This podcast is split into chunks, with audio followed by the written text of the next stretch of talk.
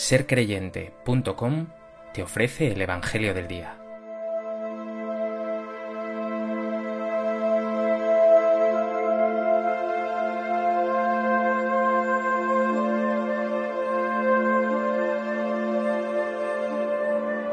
Del Evangelio de Mateo.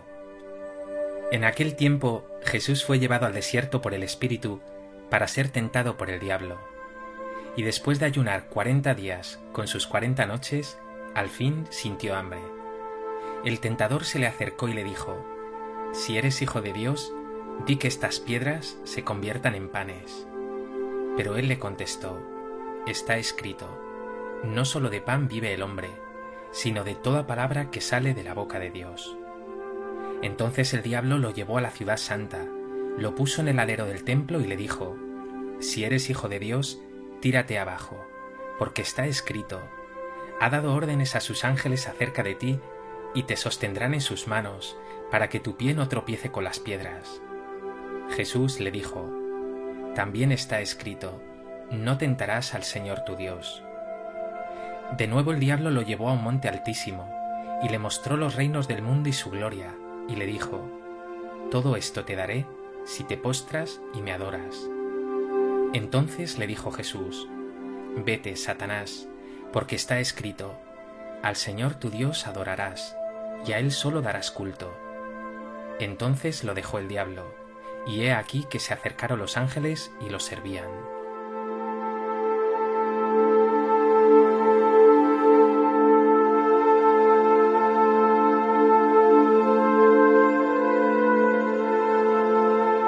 El Evangelio de hoy nos presenta a Jesús llevado por el Espíritu al desierto, donde es tentado por el diablo. Jesús, lejos de dejarse seducir, sale victorioso por su fidelidad, su confianza en Dios, su humildad y autenticidad. En Él no hay pecado.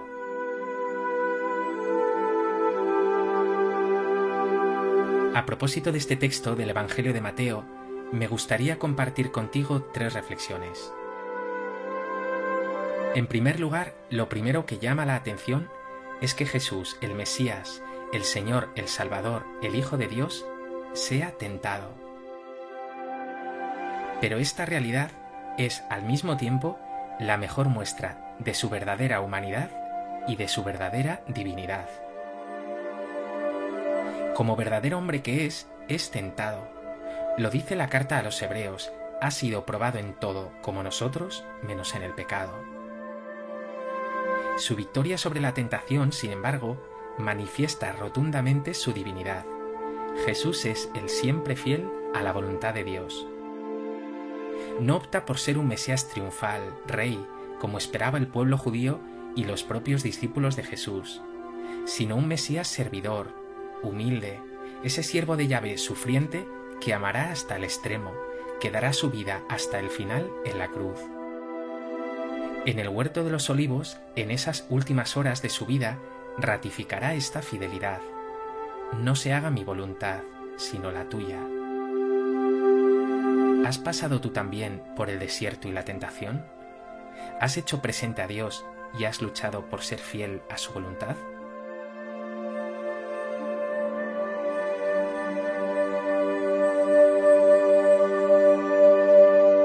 En segundo lugar, quiero fijarme en otros dos guiños de Mateo en este Evangelio tan sugerente. Jesús aparece tentado en el desierto. Es fácil ver en este pasaje una imagen del pueblo de Israel en el desierto. El número 40, 40 años que estuvo el pueblo de Israel en el desierto y 40 días de Jesús en el desierto, es un paralelismo claro que relaciona ambas realidades.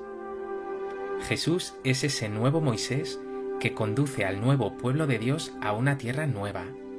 Pero él, a diferencia de Moisés e Israel, victorioso ante las tentaciones. Mientras que el pueblo de Israel protesta a Dios e incluso se entrega a la idolatría, Jesús permanece fiel. Otra imagen preciosa es la del nuevo Adán. Si el primer hombre se dejó seducir por el diablo y comió del fruto prohibido, Jesús es ese hombre nuevo que permanece fiel, íntegro, sin tacha, unido indisolublemente a Dios. ¿Y tú? ¿En la tentación y la prueba te revuelves contra Dios? o permaneces fiel a Él? ¿Te dejas caer fácilmente o te apoyas fuertemente en el Señor?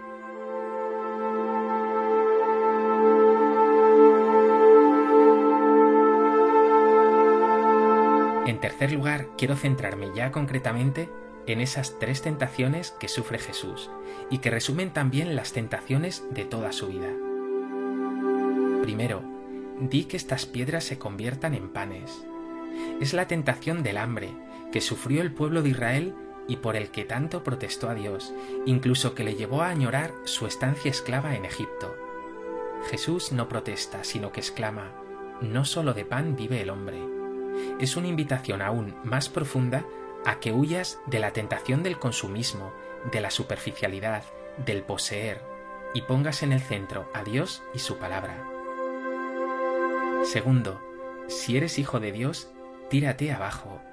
Es ese querer tentar a Dios pidiéndole signos y prodigios para uno mismo. Una tentación que Jesús sufrió hasta el final, cuando durante sus tormentos exclamaban delante de él, Si eres hijo de Dios, baja de la cruz. Jesús responde maravillosamente, No tentarás al Señor tu Dios. Esa tentación la tienes tú también, la de utilizar a Dios en tu propio favor y entregarte a lo espectacular, a ser alguien admirado y reconocido. Y tercero, todo esto te daré si te postras y me adoras. Es la tentación del poder, ese creer que la vida es poseer, dominar, oprimir, explotar. Es además una mentira, porque el diablo no puede dar eso, es una fantasía, pero además es un deseo destructivo, porque como ha dicho bellamente el Papa Francisco, el verdadero poder es el servicio, y así lo manifiesta Jesús hasta el final. De un modo precioso dirá Jesús, Al Señor tu Dios adorarás, y a Él solo darás culto.